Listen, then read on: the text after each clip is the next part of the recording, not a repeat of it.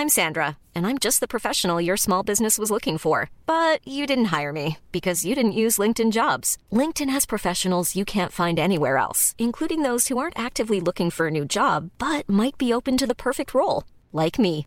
In a given month, over 70% of LinkedIn users don't visit other leading job sites. So if you're not looking on LinkedIn, you'll miss out on great candidates like Sandra. Start hiring professionals like a professional. Post your free job on linkedin.com/people today.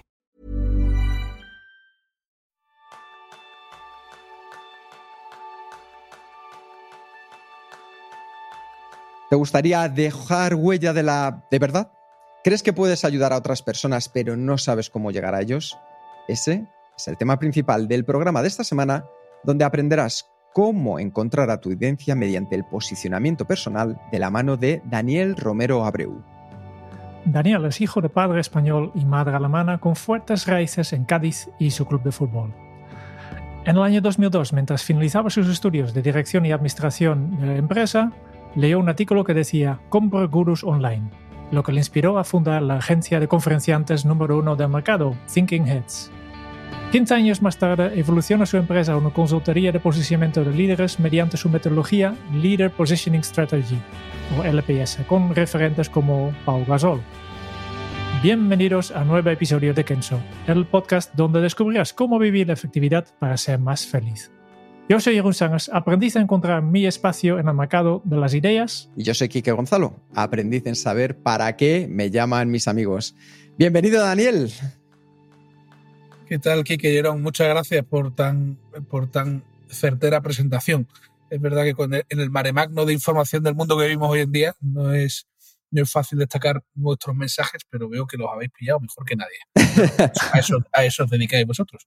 Bueno, hemos aprendido, hemos aprendido y con eso vamos a la primera pregunta, Daniel. ¿Tú en qué eres aprendiz a día de hoy? Pues yo soy un poco de aprendiz de vida, eh, aprendiz de, de día a día, eh, aprendiz del camino. Yo creo que cada día es más importante. Creo que, bueno, uno va, eh, no voy peinando canas, porque ya como los que pueden vernos en YouTube, peino poco. Tengo, tengo un peinado elegante como el de Tim Ferris, para que se hagan una idea nuestros oyentes. Eh, entonces, el, el, el, el, tema esencial es que cuando eres más joven estás muy centrado en esa potencia, en querer sacar, en querer hacer, y probablemente cuando te vas haciendo un poco mayor, no digo que sea mayor, pero te vas haciendo más mayor, ahora tengo 43, eh, mucho, lo que haces es centrarte mucho más en disfrutar eh, del camino e intentar aprender del camino. Eh, cuando eres capaz de centrarte en ese proceso, eh, te conviertes un poco en un aprendiz de todo.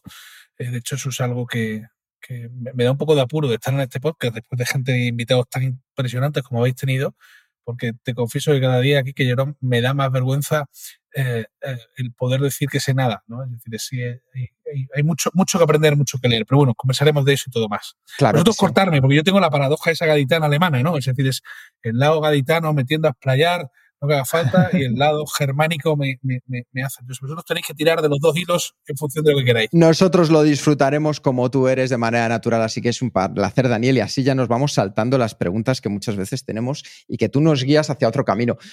Actualmente, esos pasos que estás dando, ¿dónde crees que te están encaminando? Bueno, yo tengo, digamos, eh, yo creo que son, mi vida está articulada en tres ejes fundamentales. ¿no? El primero es eh, mi mujer y mis hijos. Yo fui padre tarde, tengo ahora tres hijos, uno de cuatro, uno de dos y uno de tres meses. Eh, maravillosos los tres niños, una mujer espectacular. Eh, y eso es, eso es lo, que, lo que me ocupa un, un gran grueso de, de, mi tiempo. Y más que nada porque eh, los niños, cuando, cuando naces, y ahora me, me, encantará charlar de productividad y paternidad a la vez, sí. desde un ángulo totalmente diferente, y te hablo como emprendedor ahora, yo ya empresario, ¿no? Decía Luis Martín Caviedes que, que un emprendedor es el que tiene la L de práctica. Yo llevo 20 años ya con esto, con lo cual me considero probablemente ya empresario. Eh, eso es un vértice muy grande, mi familia. El segundo eh, vertical muy importante es eh, el, el, el, mi empresa, Thinking Heads, que me ocupa eh, muchísimo tiempo. Y luego el, tercer, la tercera columna son otros varios proyectos en los que estoy involucrado, como puede ser la... Soy consejero de una empresa que mi mujer también es emprendedora, la fundadora de Convida Kombucha, pues estoy involucrado como consejero, estoy involucrado como soy presidente de una, de una, fundación de Eugenio Hermoso, que es uno de los pintores más relevantes de Extremadura que estamos poniendo en valor. Estoy metido en el Consejo Social del Cádiz Club de Fútbol. Es decir, es, esos son, digamos, mis tres grandes ejes. Entonces, el hacer avanzar poquito a poco cada uno de ellos, sabiendo que en ciertos momentos, en ese circo de cinco pistas donde tenemos que ir manejando todos los temas cuando tienes hijos, em, y de una forma totalmente asistemática, incapaz de, planificarla, eh, dedico a avanzar poco a poco cada uno de esos tres. Ese es el camino que me lleva eh, a día de hoy. Encantado de poder compartir algunos aprendizajes que he hecho hasta la fecha. Justo antes de comenzar la entrevista estábamos comentando un poco cómo tu vida había girado, sobre todo si hablamos de productividad, desde que has tenido tres hijos. ¿Cuál ha sido el mayor descubrimiento que has podido hacer, Daniel? Mira, el, principal es, yo no sé, yo me lo he leído todo, ahora, ahora hablaremos un poco de esto, ¿no? Yo creo que el, y, de cómo son, eh, espero que tratemos este tema, pero, pero yo he leído soy de Cádiz, ¿no? Entiéndanme el margen de la exageración. Yo me he leído todo lo que hay de, de, de, temas de productividad, mejora personal, autoayuda y yo desde muy joven haciéndolo. O sea, yo me he leído a James Clear, me he leído a Tim Ferriss, me he leído a David Allen, eh, me he leído, o sea, todo lo que hay un poco en este tema, ¿no? Eh, hay un libro que se llama The Miracle Morning, ¿no? De cómo levantarse a las 6 de la mañana. hay, hay, gente que se hace vipassana y se pasa 10 días en silencio y meditando olvídense de todo eso, olvídense de todos estos temas. ¿Ustedes quieren levantarse a las 6 de la mañana? Tengan hijos. O sea, yo me he levantado hoy a las cinco y media de la mañana porque se ha despertado el mediano. A las cinco y media de la mañana, sin contar las veces que se ha despertado por la noche el pequeño de tres meses, porque se lo atendía mi mujer, yo me ocupo de los, de los dos mayores. Entonces, Miracle Morning, o sea, yo a día de hoy, para que se hagan una idea, yo, yo, yo, yo, viajo, tengo, tengo, negocios en Latinoamérica, en Asia, en distintos países de, eh, del mundo, y yo viajaba mucho, menos desde la pandemia, en vuelos intercontinentales. Desde que tengo hijos no tengo jet lag, porque estoy acostumbrado a, eh, a dormir en intervalos de hora y media, dos horas. O sea, me da, no sé cuándo es de día, no sé cuándo es de noche. Entonces, muchas cosas saltan por los aires, muchos métodos saltan por los aires cuando te enfrentas a algo tan, tan básico como tener un hijo. Y en, mi casa, eh, no es verdad que la crianza de, un bebé recién nacido es más sobre la madre inicialmente y más se da al pecho, pero luego nosotros, mi mujer tiene una empresa muy exitosa, incluso más que la mía probablemente. Entonces ella está también muy ocupada, yo también estoy muy ocupada, con lo cual aquí somos más o menos eh, equitativos a la hora de, gestionar y de hacerlo. Entonces, eh, tú tienes, tú te puedes organizar hasta cierto punto, pero todo lo que tiene que ver con esos pequeños seres humanos que te desvirtúan y te disrupcionan absolutamente todo, eh, es muy difícilmente planificable porque una vez está enfermo, otra vez no duerme, otra vez.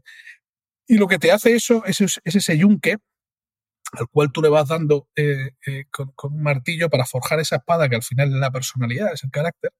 Y yo fui padre muy tarde, pero hay gente que ha sido más joven. Entonces yo creo que uno de los principales forjadores de carácter y de productividad es precisamente tener hijos, porque ninguna de las reglas que has aprendido antes te sirve. Sirve a partir de ahora. Ah.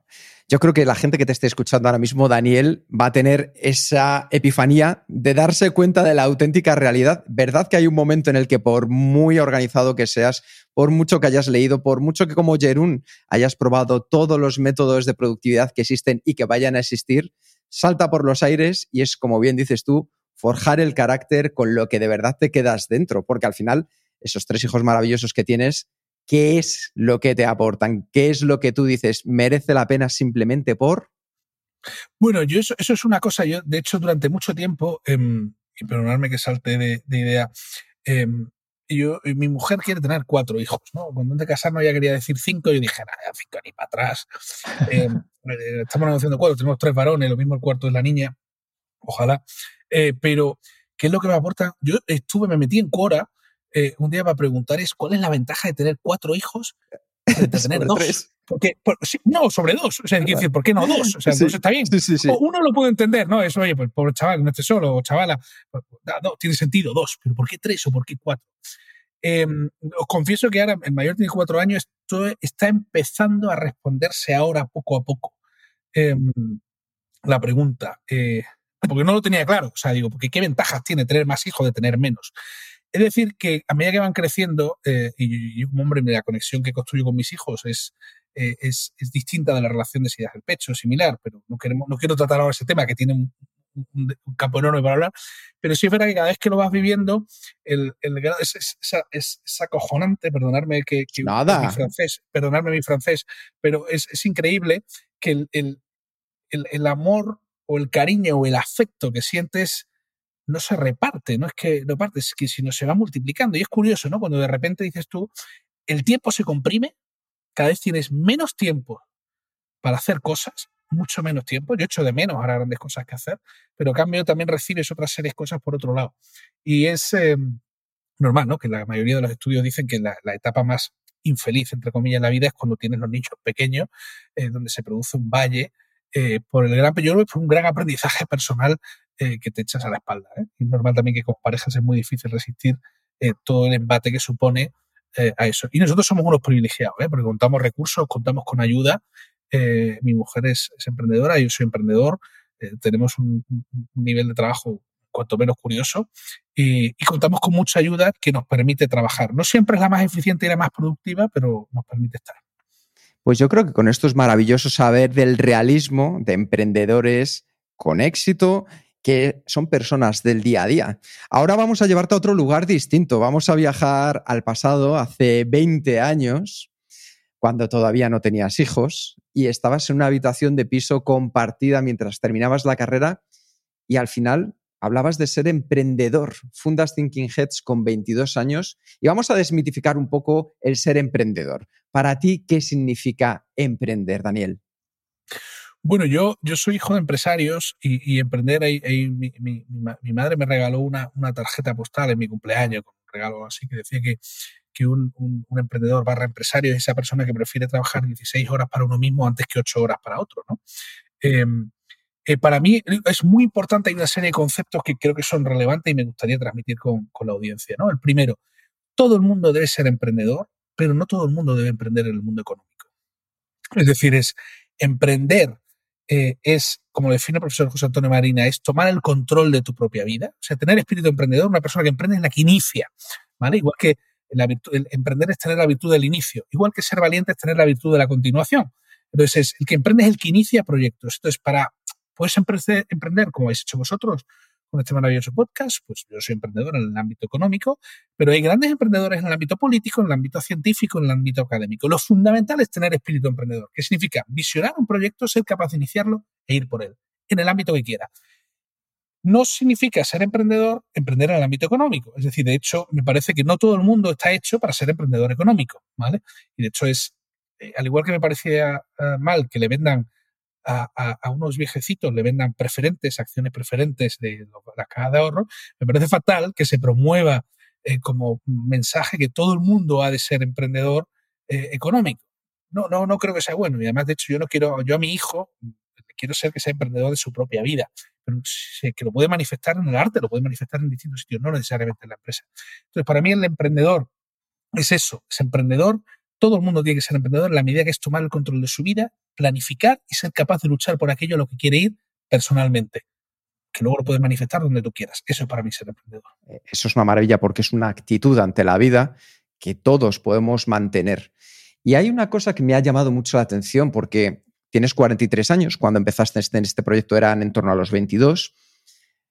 Con esa cara de 22 años, porque todavía te conservas joven, pero con esa cara que tenías con 22 años, cuando a esos primeros conferenciantes a los que llamabas a su puerta les decías, oiga, que yo quiero no solo darle, ofrecerle más conferencias, sino ayudarle a mejorar, ¿cómo conseguías mantener esa comunicación? No, al final, eh, al final es, Em, es con 22 años, para que os hagáis una idea, yo en España cuando monté esto, era en el 2002 para 2003, empecé en 2002, se cristalizó en 2003, mientras acababa la carrera, todos mis compañeros de universidad se iban a bancos de inversión, consultoras estratégicas, grandes altos funcionarios del Estado. Ninguno, yo soy el único de mi generación que en aquel momento emprendió. En España no había ni un solo libro de cómo emprender. Yo me iba a Ecobook, que estaba al lado de mi casa, que es una librería especializada en, temas económicos. Amazon estaba más o menos incipiente. De hecho, mi primer libro de cómo hacer un plan de negocio lo compré en Amazon, a Estados Unidos. Se lo mandé a un amigo mío que me lo mandó luego para eh, eh, que trabajaba en, Morgan Stanley en Nueva York. Entonces, no existía esa cultura que hay a día de hoy. Eh, años después, tres, cuatro años empezó todo el boom de las redes sociales y ahí crecía. Entonces, e, era, el contexto era todo menos eh, eso. De hecho, yo recuerdo en el momento de las .com, yo estaba en la universidad diciendo, esto es el dorado y me lo estoy perdiendo aquí aprendiendo cosas que no sirven para nada. Pero bueno, Dios gracias que acabé y aprendí lo que tenía que aprender. No, al, final, he de decir una cosa, a mí me ha ayudado muchísima gente, al emprendedor de corazón sincero y esto, la gente quiere ayudarle. Yo, si puedo ayudarte en algo, lo hago. Y he de decir que, de, que por cada 10, o sea, el ratio de, tontos que me han tocado con, para, con esto era de 10 a 1, ¿no? Es decir, para 10 para 10 tíos que te ayudaban, uno te respondía como, como subnormal. Me ha pasado. Pero la gran mayoría de la gente está dispuesta a ayudarte y a escucharte y, y empujarte. Entonces, yo aquí al principio empiezas por abajo. Lo que no tiene, lo que no tiene ningún sentido es subir hacia, es decir, es, yo empecé por abajo, entonces un conferenciante te presenta a uno que está más o menos cerca tuyo, ese uno te presenta a otro, ese otro te presenta, es decir, y así empecé, ¿no? O sea, yo, por hacer un símil, ¿no? Eh, yo cuando contacté con Jordi Sevilla, que era ministro, voy a hablar en el lado político, ¿vale? Que era ministro en el gobierno Zapatero que salió, no me acuerdo ahora cómo contacté con él a través del contacto, este me presentó a su vez a Pedro Solves cuando salió, que era presidente, que se presenta a Zapatero, y entre medias tenía Felipe González, con Felipe González te presenta a Lula da Silva, entonces, esto por hacer un solo, un, arco de aquí, ¿no? Luego lo teníamos en el mundo de los gurús, o sea, de hecho yo empecé con los grandes gurús que vosotros habéis tenido ya, eh, yo empecé a representarlos cuando eran, eh, perdóname, em, aficionados casi. O sea, ahora son grandes gurús, pero en aquella época no lo soy. Entonces, al final, para mí el mayor privilegio del trabajo que he hecho, lo voy a decir mayor secreto, lo que más me ha gustado a mí, porque me encanta mi trabajo, es que yo llevo desde los 22 años expuesto a probablemente las mentes más brillantes de España, internacionales, etc. Entonces, cuando tú estás en conversación uno a uno con ellos, desmitificas mucho de lo que hay detrás del gurú, del mito. Son seres humanos. De hecho, cuanto más gurú, muchas veces más tonto. Eh, y al revés, hay personas con una que son brillantes genios, con una humildad y sencillez. Entonces, que nos, que nos, que nos despisten. Si una persona no es humilde, no es sencilla, eh, no es. Eh, eh, pues eso no, no, no, conviene la pena escucharle mucho. Las personas humildes y sencillas son al final probablemente los que, los que esconden una grandeza mayor. Luego tienen los introvertidos y extrovertidos. Hay algún introvertido que parece que es gilipollas, pero en el fondo lo que es es un tío muy retraído para atrás. Pero bueno, no Perdonadme, que, cortarme, por favor, que si no. No, no, que O sea, que si no me enrollo más de lo que debiera. Ya has dicho que has conocido un montón de gente interesante, ¿no? Pensadores, empresarios, eh, políticos, deportistas también, ¿no? Y a todos ellos, o casi todos ellos, las has ayudado no solo organizando conferencias o colocarlos en, en conferencias, sino también organizar sus propias ideas y conceptos, ¿no? Y cuando, simplemente para imaginarme un poco cómo va este proceso, ¿no? Cuando tú te sientas por primera vez con, con uno de ellos, ¿Qué estás buscando para saber si Thinking Heads es el lugar adecuado para ambos? Bueno, de hecho, es distinto, o sea, por poner un poco en contexto a los oyentes y ahora respondo a tu pregunta, eh, Jerón, es eh, nosotros, em, eh, o sea, cuando yo empiezo gestionando conferencias de personalidades, te vas dando cuenta que la conferencia es una forma, un canal de emitir un mensaje a alguien que tiene algo poderoso que transmitir. Después de la conferencia dices, caramba, si conferencia, ¿por qué no montamos el tema de redes sociales para difundir ese pensamiento? ¿Por qué no montamos contenidos audiovisuales? ¿Por qué no les, ayudamos a publicarles sus libros? Y al final generas un 360 alrededor de cómo yo genero pensamiento, lo estructuro, lo, perdonad que lo diga así, lo paquetizo y luego lo distribuimos en diversas, en diversas plataformas. Em, y eso es en esencia cómo, cómo empezamos y cómo evolucionamos. ¿no? Empezamos de lo básico de la conferencia hasta lo más sofisticado, que era combinar todo eso. Eso luego lo hemos convertido en cómo gestionar la reputación de líderes, que después lo hemos trabajado en cómo gestionar la reputación de compañías y de organizaciones con una capa de métricas que tenemos muy fuerte ahora, con modelos econométricos. En fin, que tampoco voy a aburrir ahora todo eso. De hecho, el después ya hablamos de esto. El 70% de nuestro negocio es eso. Entonces, cuando a mí yo vengo a una persona y me mira, lo más importante que yo intento hacer es como uno cuando está en la selva y tiene que apartar todas las lianas, todas las hojas, todas las capas de BS, de bullshit que tiene muchas veces, no la persona, sino el contexto que rodea muchas veces a la persona, em, intentar llegar a acceder a lo más, lo más íntimo, lo que más quiere, lo que más desea, lo que más anhela, lo que más es. Entonces, había una frase que le decía el profesor Álvarez de Mon, que a mí me encanta, que, que decía Baltasar Gracián, que nadie habría fracasado de haber conocido su mejor virtud. Todo el mundo tiene una mejor virtud, todo el mundo tiene algo que aportar, todo el mundo tiene algo eh, eh, para, para, enseñar eh, al otro. Entonces, lo, lo, lo, más importante es identificar qué es lo que tiene para aportar cualquier persona. Y me da igual que sea un presidente del gobierno con los que trabajamos, o me da igual que sea un entrenador personal, o me da igual que sea un, un, un en una, en una barra, etc. Todo el mundo tiene algo que aportar. y lo importante es identificar qué es ese algo. Entonces, de hecho, todo lo que hay alrededor, no importa si la esencia que tiene eso para aportar eh, no está, de hecho, la reputación es cuando tú, lo que tú eres, con lo que tú haces, con lo que tú dices está alineado y eso se acorde a los valores de una sociedad, vas a tener buena reputación.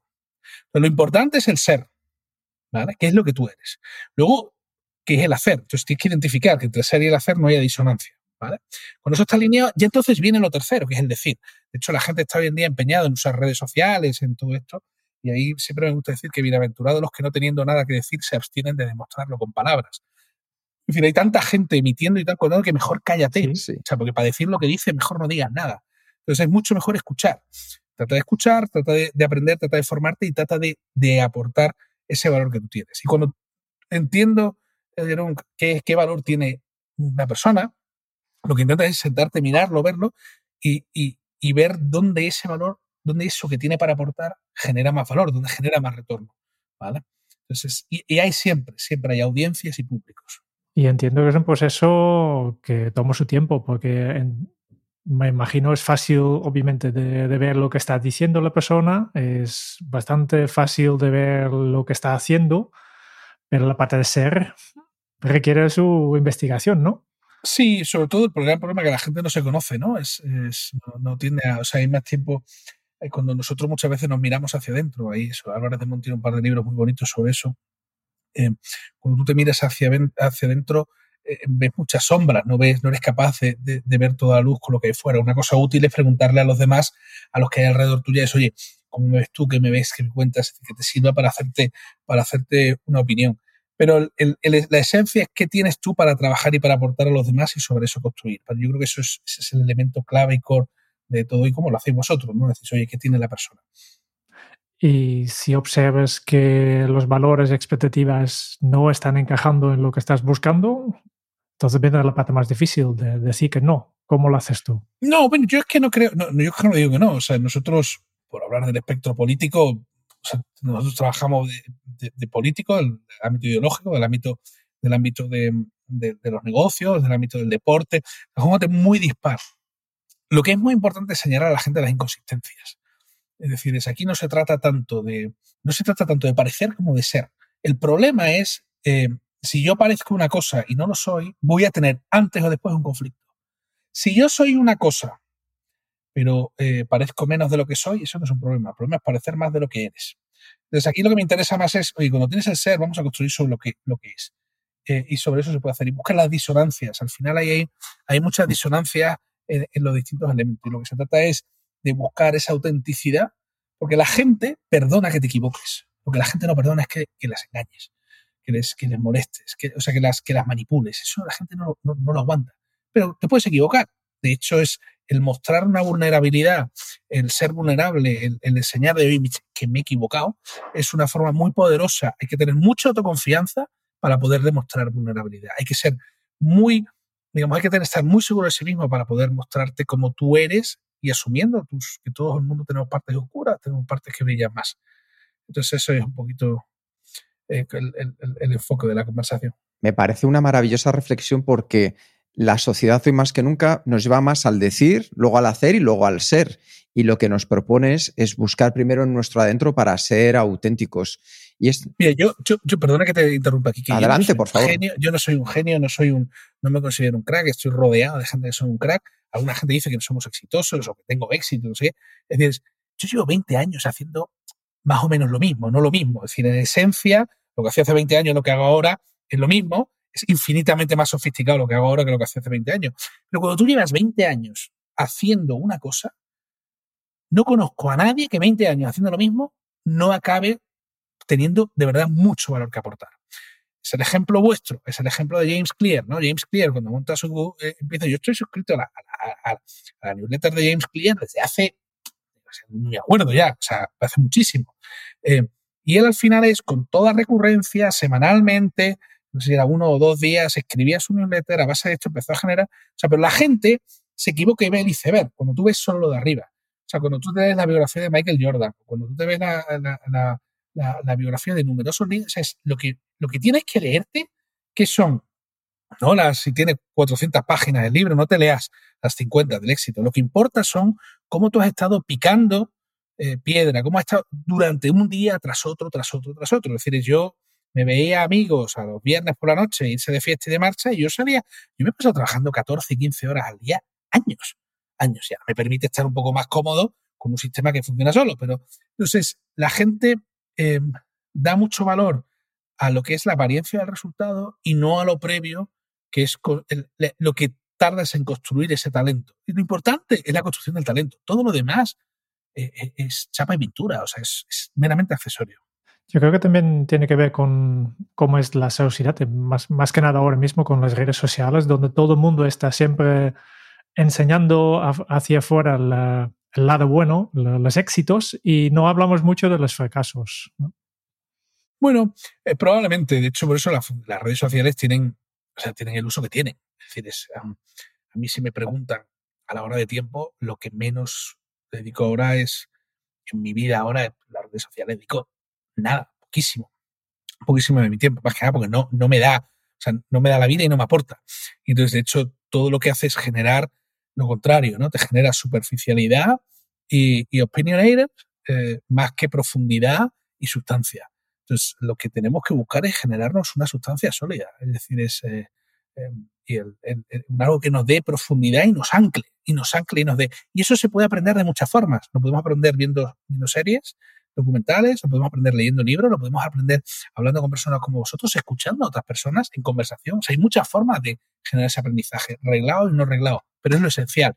¿Cómo hago para estar todos los días aprendiendo cosas nuevas? Y este podcast, por ejemplo, es un ejemplo muy útil para eso. Hay una cosa que me llama poderosamente la atención acerca de todo lo que nos estás comentando y es que dentro de vuestro concepto de posicionamiento vais mucho más allá de lo que la gente ahora está escuchando, esos términos de moda como el coaching o la marca personal. ¿Cómo trabajáis esa, parte para que los conferenciantes entiendan que la importancia no es ser una celebridad, sino tener credibilidad? Claro, al final, o sea, yo, el tema de la marca personal, yo soy abogado, economista y yo no, soy un especialista en comunicación reputación, sino en sentido, lo que he hecho es ingeniería inversa, ¿no? Es decir, oye, ¿a qué personas admiro yo? ¿Por qué me resultan creíbles? Y, y, y, y al final diseccionas el proceso y dices, oye, este tipo me resulta creíble porque de lo que habla me es útil y me aporta y me genera. Y dices, coño, pues entonces lo que tendré que hacer yo es aportar cosas a otras personas.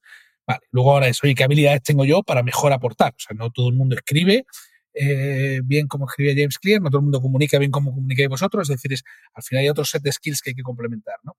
Eh, entonces, eh, a mí al final la marca personal me suena a ruido, es decir, es porque se centra en cómo los demás te perciben, ¿vale?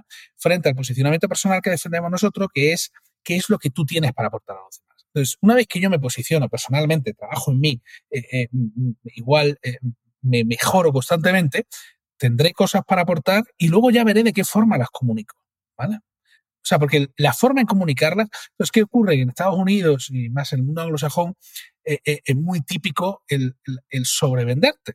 Entonces, eh, yo, en Europa continental tenemos lo contrario, ¿no? Que somos, aquí esto es, somos rigores académicos y, y, decir, es, y antes hago un texto académico incapaz de que nadie lo lea, que, poder aportar algo. Entonces, no es ninguno extremo ni otro, pero sí es verdad que creemos que el punto de partida es trabajar el posicionamiento, porque yo así no depende, yo una cosa que yo cuento mucho, es decir, si tú, tu marca personal depende de cómo te perciban los otros, eso no es más que un ejercicio de frustración personal, porque ¿para qué vas a poner la felicidad en cómo me ve uno de fuera, con lo cabrones que gente que hay por ahí y con, lo, mal que pueden llegar a verme. Entonces, es decir, oye, no, vamos a poner la felicidad en algo que dependa de mí, en la mejora a mí mismo. Yo soy mi regla de mejora constante, ¿no? ¿Cuál es mi potencial? ¿Hasta dónde puedo llegar?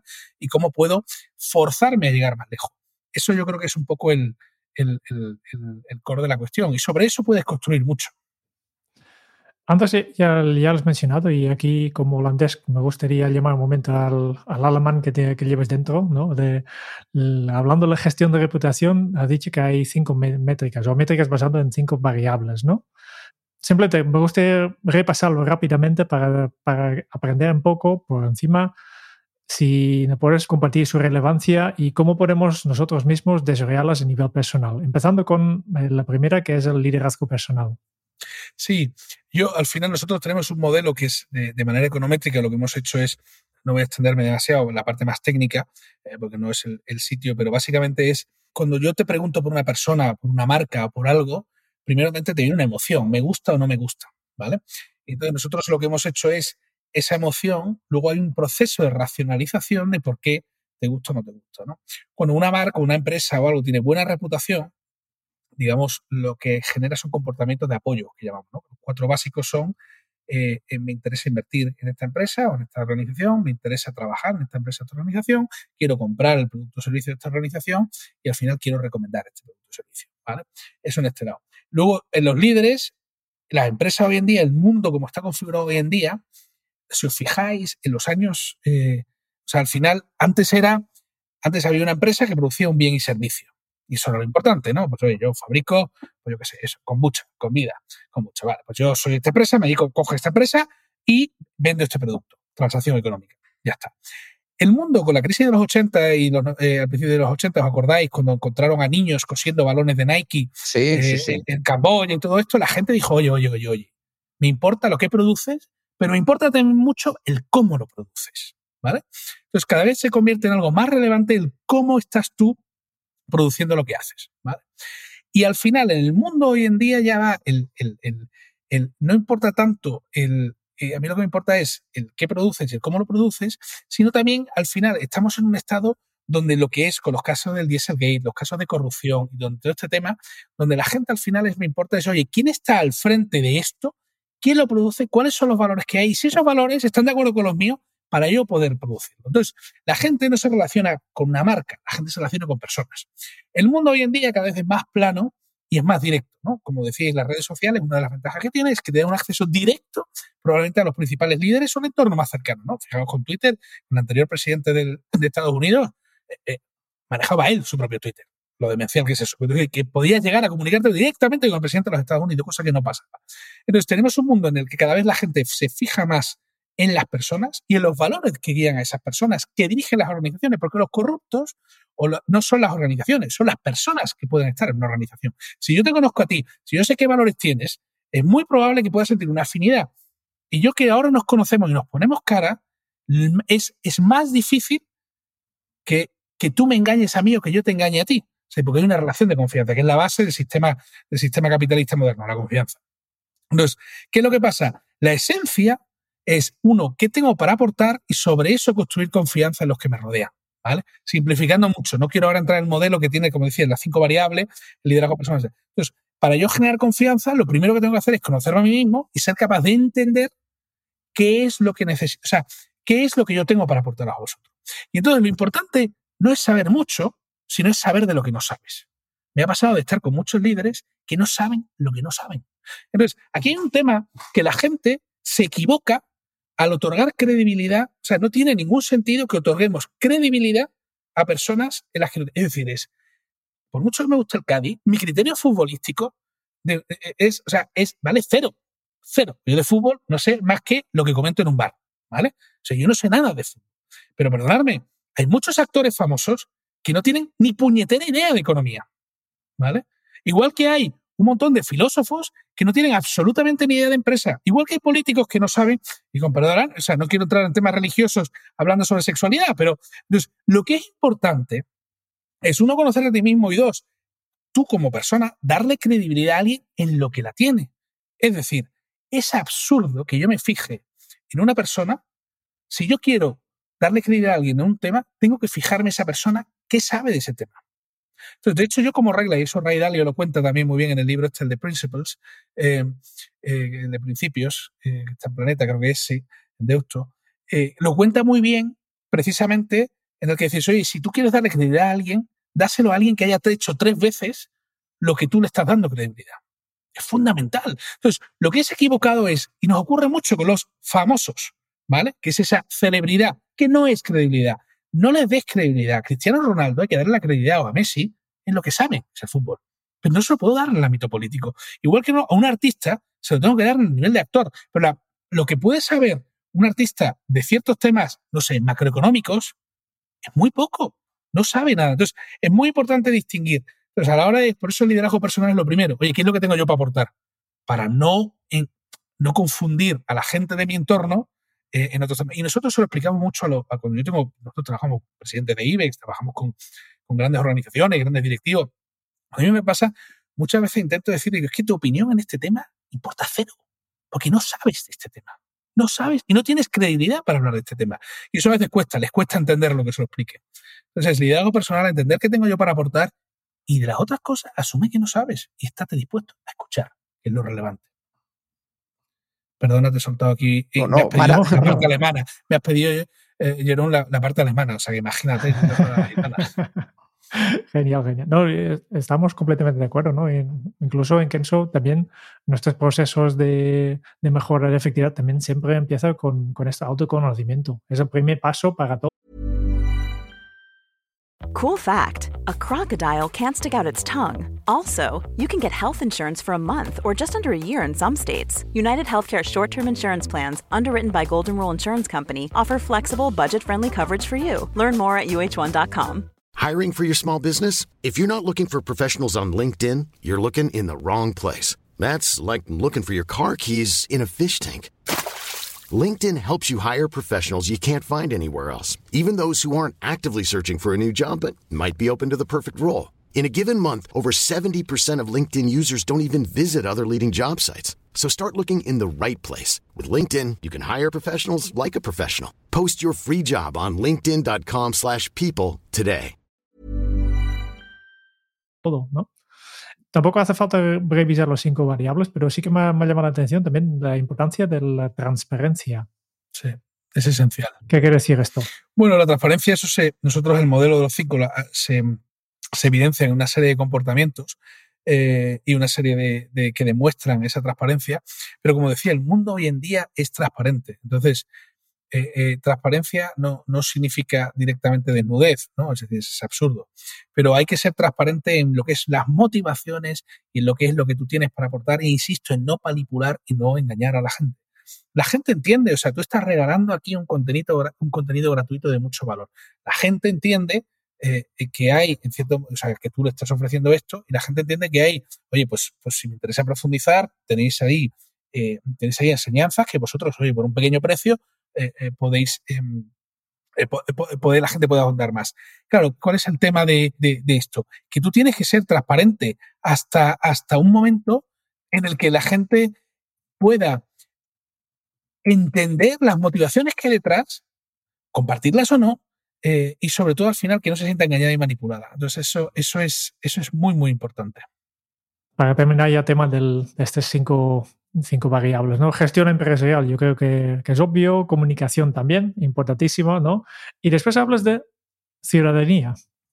Claro, al final, al final es, es esencial, os fijáis, es, eh, es esencial, nosotros operamos en sociedad, no somos un, eh, no somos el, Tom Hanks con una pelota, ¿cómo se llamaba? ¿no? Mike era, no me acuerdo cómo era de la pelota de fútbol del, del- del- que estaba hecho. Pero nosotros operamos en, en sociedad y, y lo que no podemos hacer en ese sentido es el, no entender que, debemos ser conscientes y debemos, so- somos ciudadanos que formamos parte de un sistema donde al final aquí la versión de lo que me beneficia a mí acaba beneficiando a la sociedad, que es muy de los 80, desde un punto de vista económico, hay que entender que nosotros operamos en una sociedad y yo no quiero vivir en una sociedad, y por eso Europa es tan maravilloso, yo no quiero vivir en una sociedad como puede ser más polarizada, una latinoamericana o con otros sitios donde hay unos extremos de riqueza y pobreza brutal, eh, y eso es lo que nos lleva al final a extensión social, etc. Entonces hay que ir consciente de que vivimos en una ciudadanía, de que al final somos parte de una sociedad donde al final es oye, de, pagar impuestos, no contaminar, o sea, son elementos básicos de, de- de ciudadanía. Y que algo que me beneficie solo a mí a costa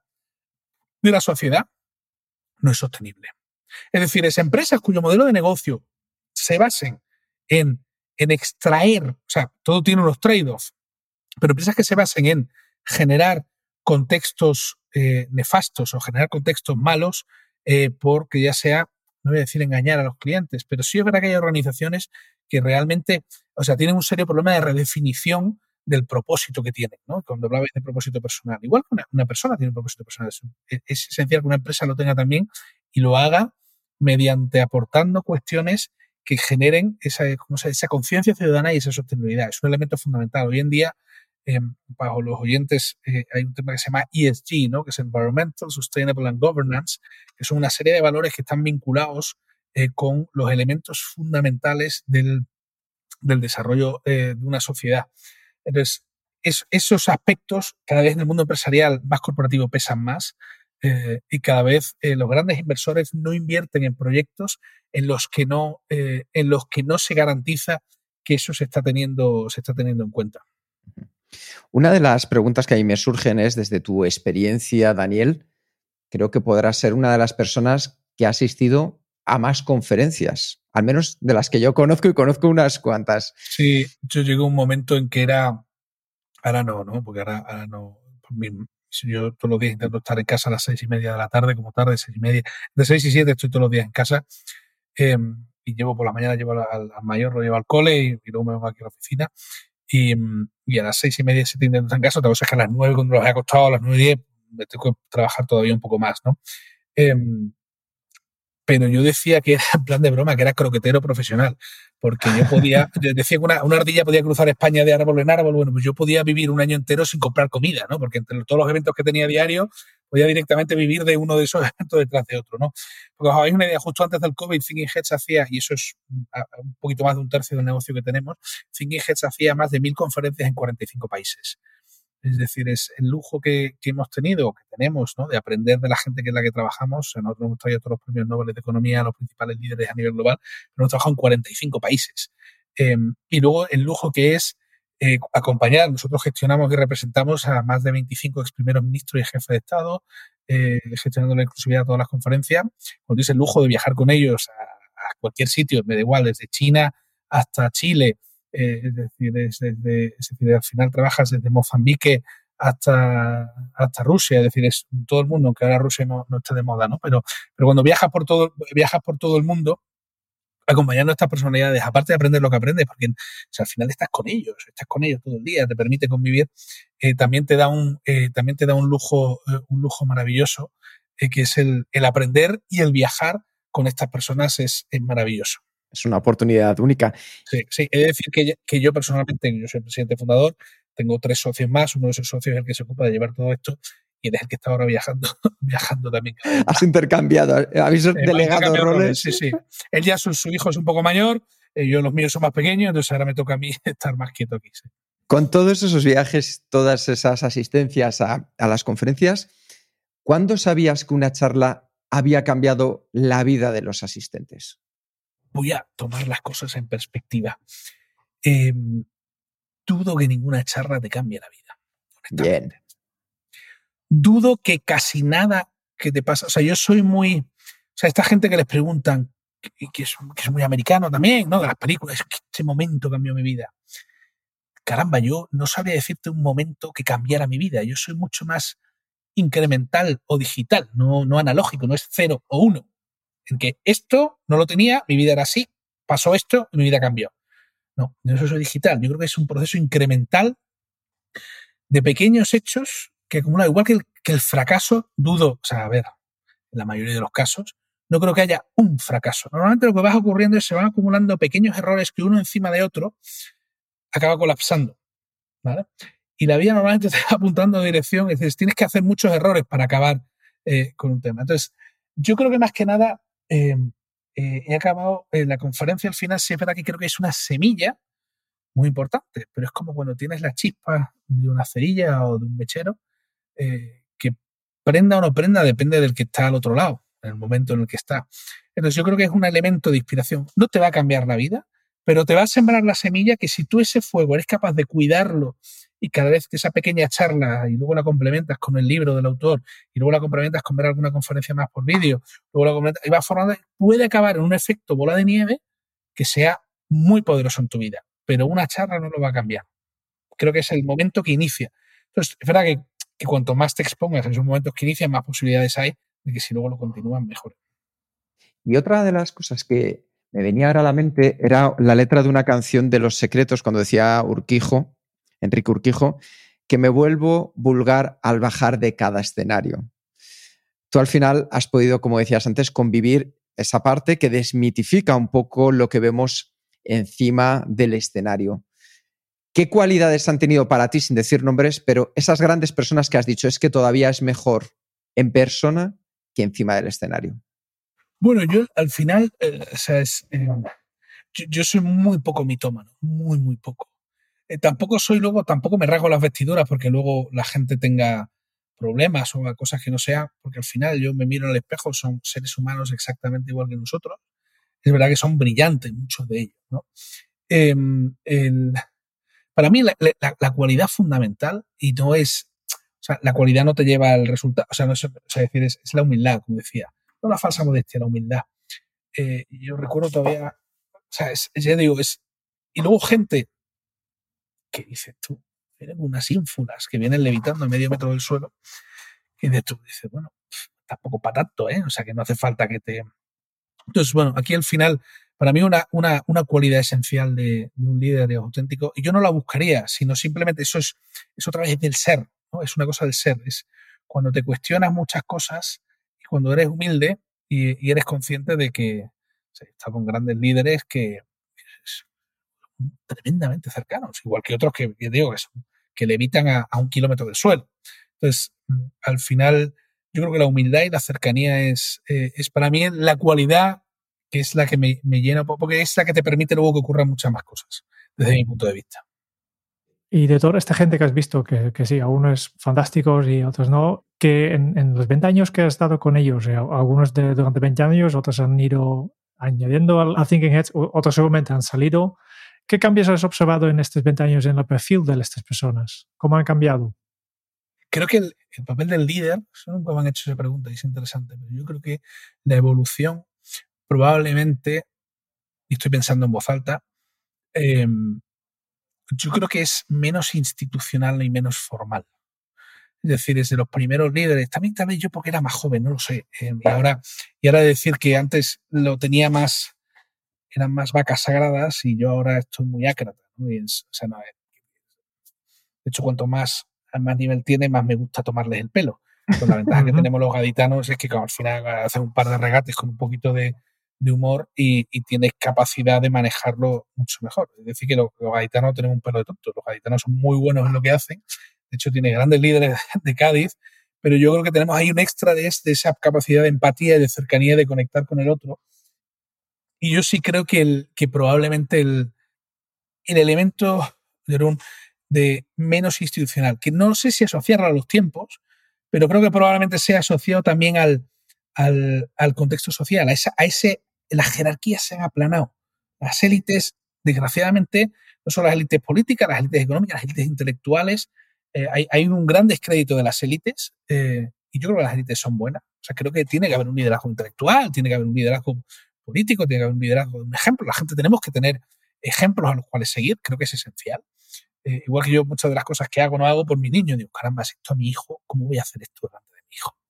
De, verdad que es, es una, dices tú, caramba, o sea, es, bueno, pues es igual, o sea, hay gente que tiene esos líderes y esa humildad que tienen lo que hablaba de los grandes líderes ahora, lo que les permite también es tener esa capacidad de, de asentar, eh, por decirlo de alguna forma, de asentar un ejemplo. ¿vale? eso es mejor desde la humildad. Entonces, volviendo al tema, es esa institucional. Yo creo que es menos institucional, es menos formal el liderazgo, eh, con lo bueno y lo malo que tiene eso. Porque yo creo que las instituciones representan puntos de anclaje en una sociedad y son buenos. Y creo que las instituciones es necesario respetarlo. Y estoy hablando más de Occidente, ¿vale? En Oriente eso es otro mundo culturalmente totalmente distinto. Em, y el mundo es muy complejo. ¿eh? Muchas veces que hablamos del mundo entero, nosotros tenemos una concepción muy occidental. Y por occidental es Europa, Latinoamérica, Estados Unidos es Occidente. Eh, y el mundo es mucho más que eso, ¿eh?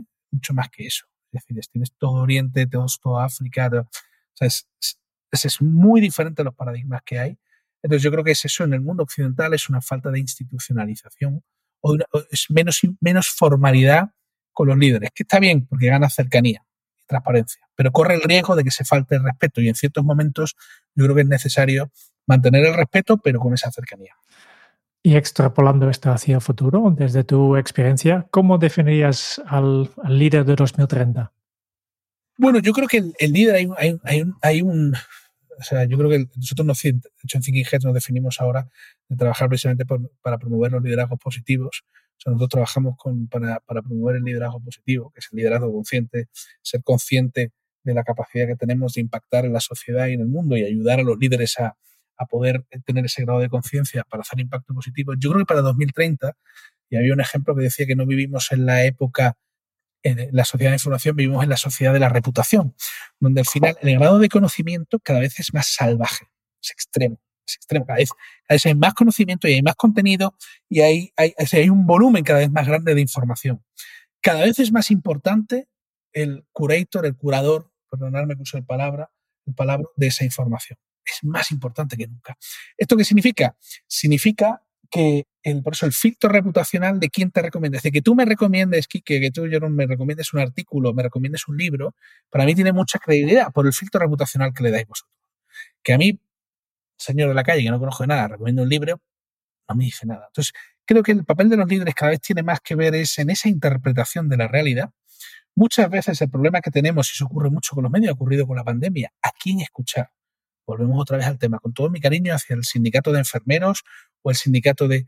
Eh, es decir, que usted esté dando una opinión de políticas de salud pública cuando tienes grandes especialistas de salud pública, es decir, su, opinión no tiene credibilidad y fijaos que los, que los telediarios pasan mucho, por eso ya no los veo apenas nada, y menos en España. Porque os una idea, el telediario en Alemania dura 15 minutos y tiene el doble de población que nosotros, es decir, tiene el doble de probabilidades de, de que haya más eventos que contar pues dura 15 minutos. Y en España dura 45, porque no es un, no es un telediario de noticias.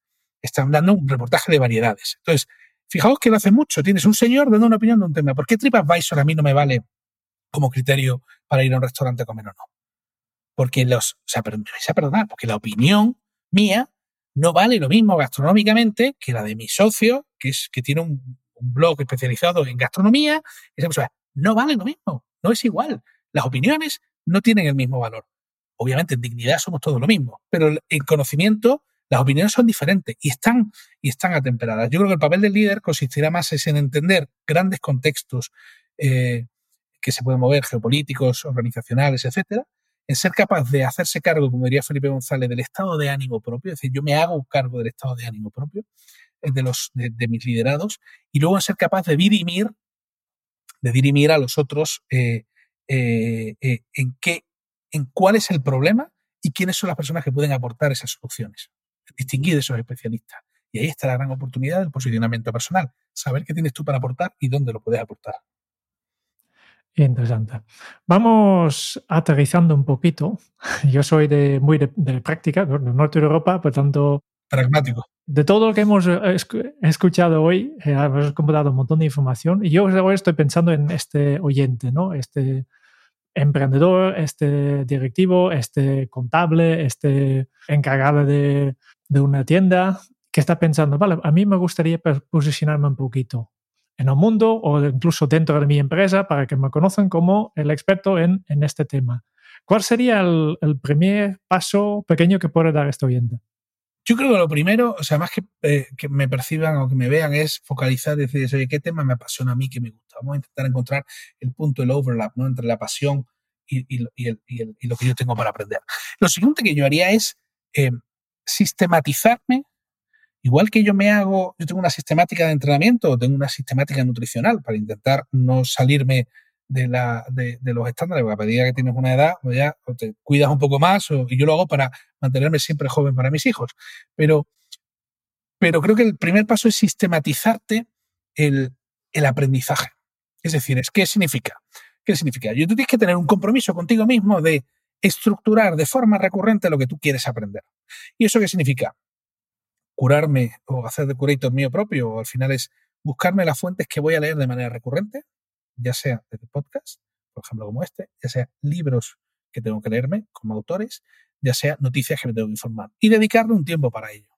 Entonces, al final el primer paso es eh, entender, pues, por ejemplo, si yo quiero dedicarme a la productividad, tendré que leer de productividad. ¿Cuáles son los grandes autores? ¿Cuáles son los grandes podcasts? ¿Cuáles son las grandes newsletters? Y voy a intentar aprovechar para formar. La ventaja que tenemos en el mundo hoy en día es que tienes una capacidad infinita de acceder conocimiento. ¿Qué es lo importante? Vamos a buscar los más referenciados y vamos a intentar construir para formarnos nuestro propio criterio en un tema. Cuando ya tenemos el criterio en un tema, que es muy probable que muchos de los oyentes sean grandes especialistas en distintos campos, lo que se trata es intentar, con lo que hay, sistematizar lo que llaman los americanos un framework o, en España, un marco. O sea, nosotros, tú tienes dos, dos grandes formas de generar conocimiento.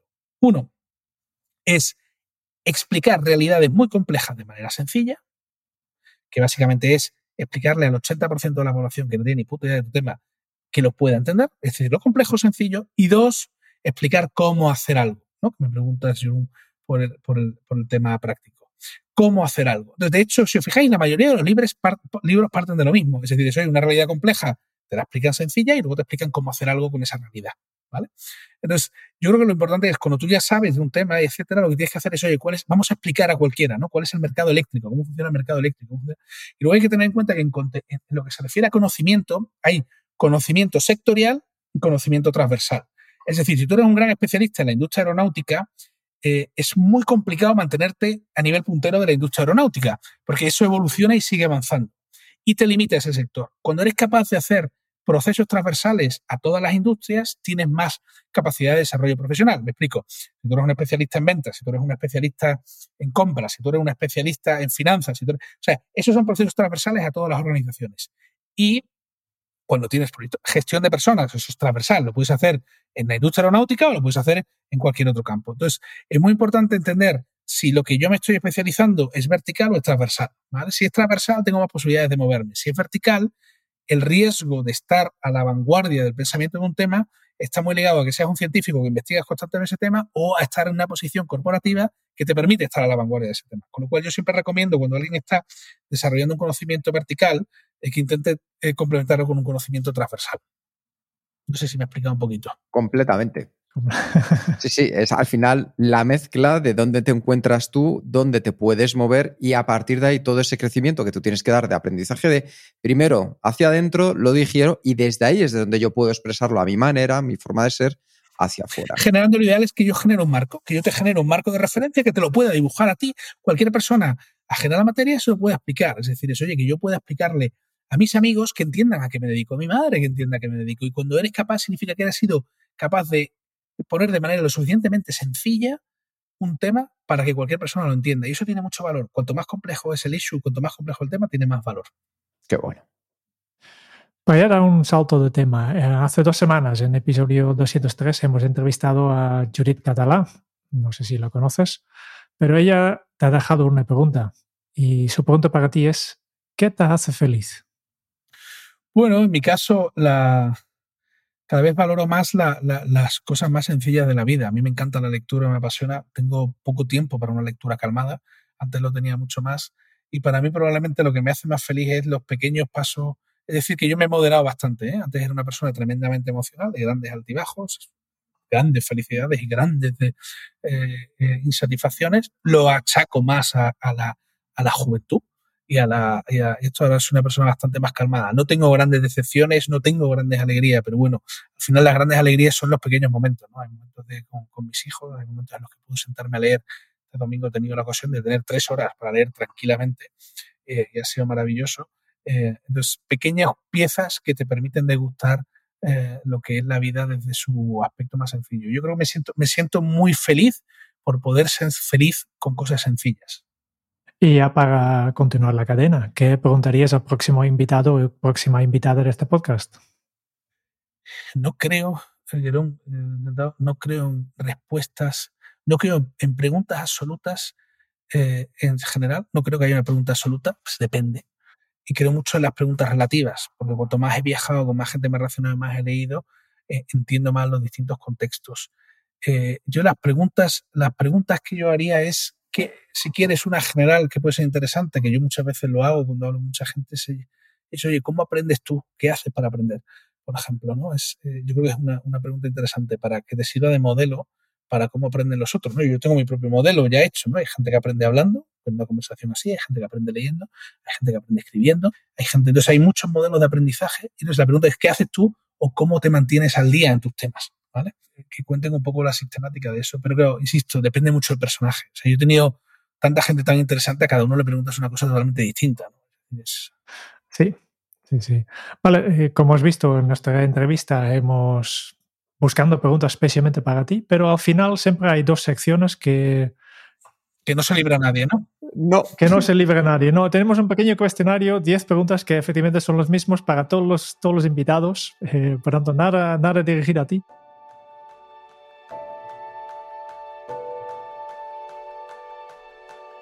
La primera pregunta que tenemos en, este cuestionario, Kenzo, es si tuvieras que compartir un solo aprendizaje de todo lo que has vivido hasta ahora, ¿cuál sería?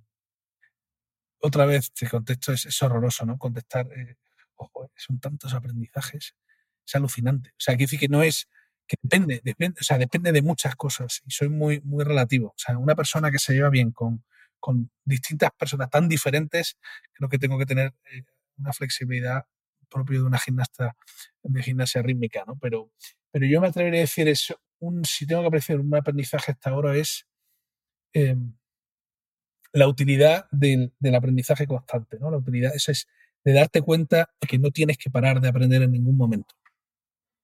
¿Y cómo se titularía tu biografía?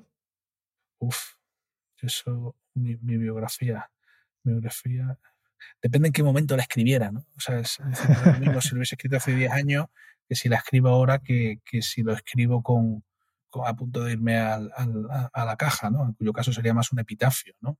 Pero bueno, me quedé, todo lo que nos queda por aprender, ¿no? A mí me gusta el concepto de biblioteca, no la biblioteca que tienes de libros que has leído, sino la biblioteca de los libros que te quedan por leer. Eso es lo que más me fascina. Yo tengo muchos libros que me quedan por leer. Entonces es todo lo que me queda por aprender, todo lo que me queda por leer. Sería la biografía a día de hoy.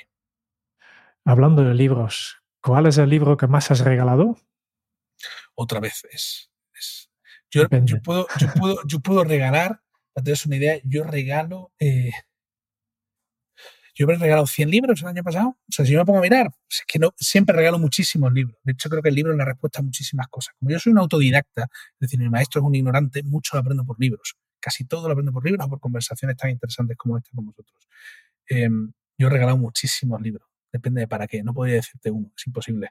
Eh, de los que he citado en esta conversación o, o, muchos más, pero no podría decirte uno. Para un emprendedor te recomiendo uno, para un, para un procrastinador te recomiendo otro, eh, para un, ¿sabes? Para un deportista te recomendaría otro. No sé, no puedo recomendarte uno. Tengo otra pregunta difícil para ti. ¿A quién te gustaría o te hubiera gustado conocer? Voy a hablar de personajes históricos, porque del mundo conozco muchísima gente, pero, pero seguramente hay grandes héroes eh, grandes líderes de la historia de la humanidad que habría sido interesante conocerlos personalmente. Y, héroes y villanos, ¿eh? Héroes y villanos. Leo mucho, me encanta leer biografías, entonces probablemente los, los, los, héroes y villanos principales de la humanidad me apetecería conocerlos personalmente, los grandes, empezando por Jesucristo y Mahoma hasta hoy en día. ¿Qué canción pones a todo volumen para recibir el ánimo? Pues ahora mismo casi las canciones que pongo son todas canciones que le gustan a mis hijos, ¿no? Entonces, eh, no hay no puedo. Yo, de hecho, yo soy más de libro que no de música, necesariamente. Eh, pero vamos, a mí me gusta el rock and roll, ¿no? Es decir, es que rock, el rock y el metal, me gusta Airborne, me gusta Mon Amarth, me gusta un poco, un poco más cañero. De hecho, quiero ir a ver si voy a ver en Fiserum, que este domingo tocan el, aquí en Madrid, que es, que es como es es metal con, con, esto, es un poquito extraño en ese tema soy. Pero mi mujer me dice que estoy en la crisis de los 40. Eh, que se me, me hago una con lo de los 50, porque, porque, porque como la pandemia no hemos podido, estoy yendo a todos los conciertos ahora que llevo dos años hacerlo. Me gusta más el rock, como te decía, esto es lo que más me gusta, no tendría una canción específica, pero eso es la, la que me pongo. Y con niños pequeños no, no suelo ponerlo más del gimnasio o similar. Hay que esperar unos años, ¿no? Sí, sí, todavía sí. ¿Cuál ha sido la pregunta más interesante que te han hecho? No creo que haya una, ¿eh? Creo que, creo que pues, no, no sabría decir, no es una pregunta interesante. Y ahora voy a hablarlo desde fuera. Cualquier pregunta interesante es aquella que haga a tu interlocutor sentirse apreciado, escuchado y con ganas de contarte más. Entonces esas son las más importantes. Me encanta esta respuesta. ¿Qué se te viene a la cabeza cuando piensas en la felicidad? Camino. Disfrutar de las pequeñas cosas del camino que, que, no es difícil, o sea, hasta que te das cuenta que no es el objetivo, sino que es el camino y realmente lo interiorizas, hay mucho, hay mucho ego que disolver por el camino. ¿Qué película volveréis a ver cada año? Yo tengo una parte nerdy, eh, no sé, la Guerra de las Galaxias probablemente, una cosa de estas. Es decir, yo lo único que leo es, o sea, lo que leo más es ficción, ciencia ficción, pues me gusta y me entretiene.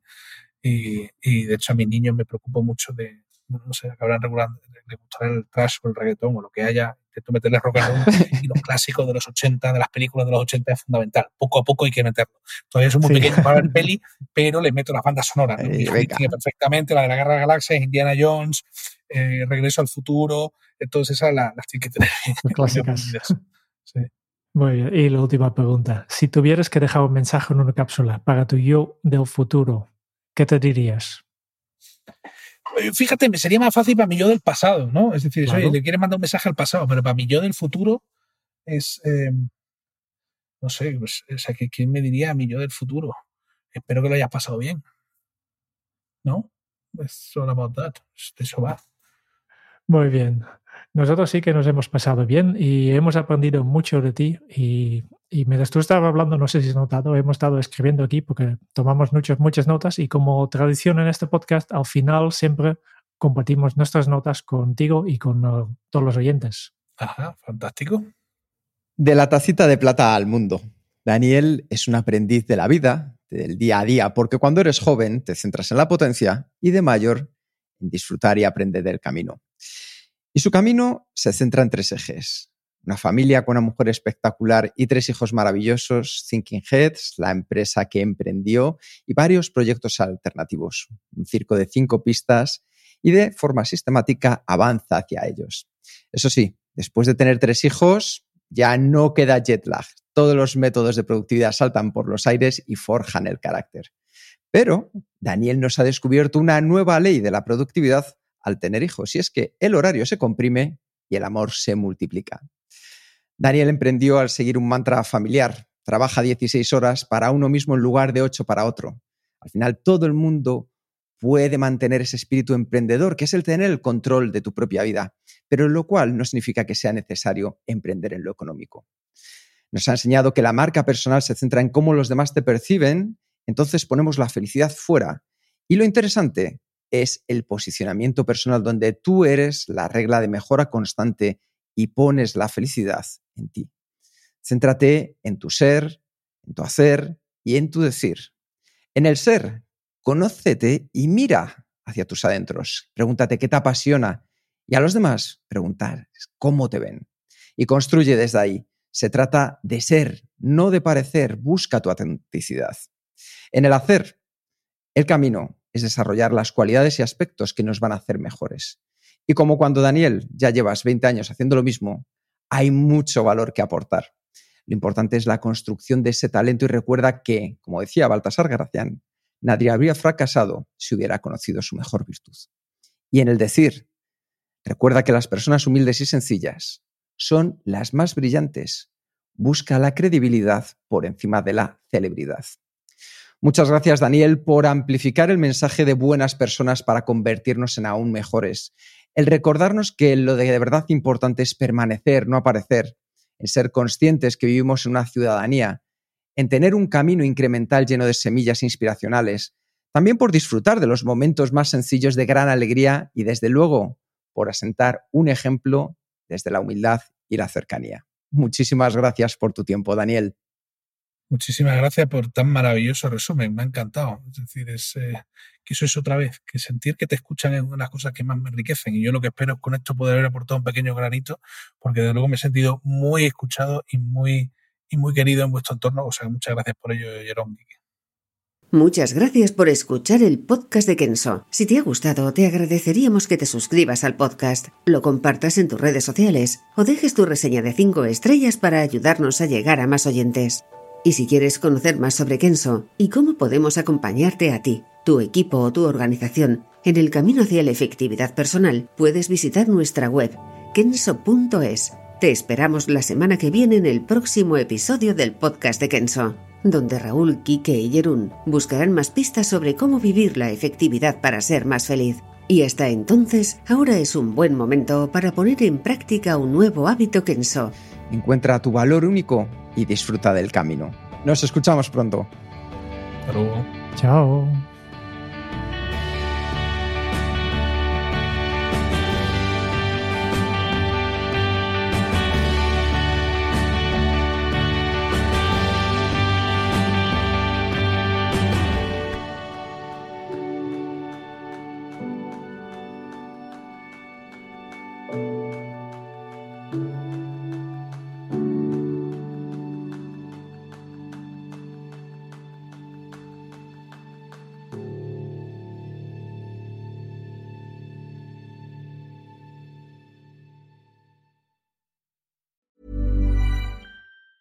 Planning for your next trip? Elevate your travel style with Quince. Quince has all the jet setting essentials you'll want for your next getaway, like European linen, premium luggage options, buttery soft Italian leather bags, and so much more. And is all priced at 50 to 80% less than similar brands.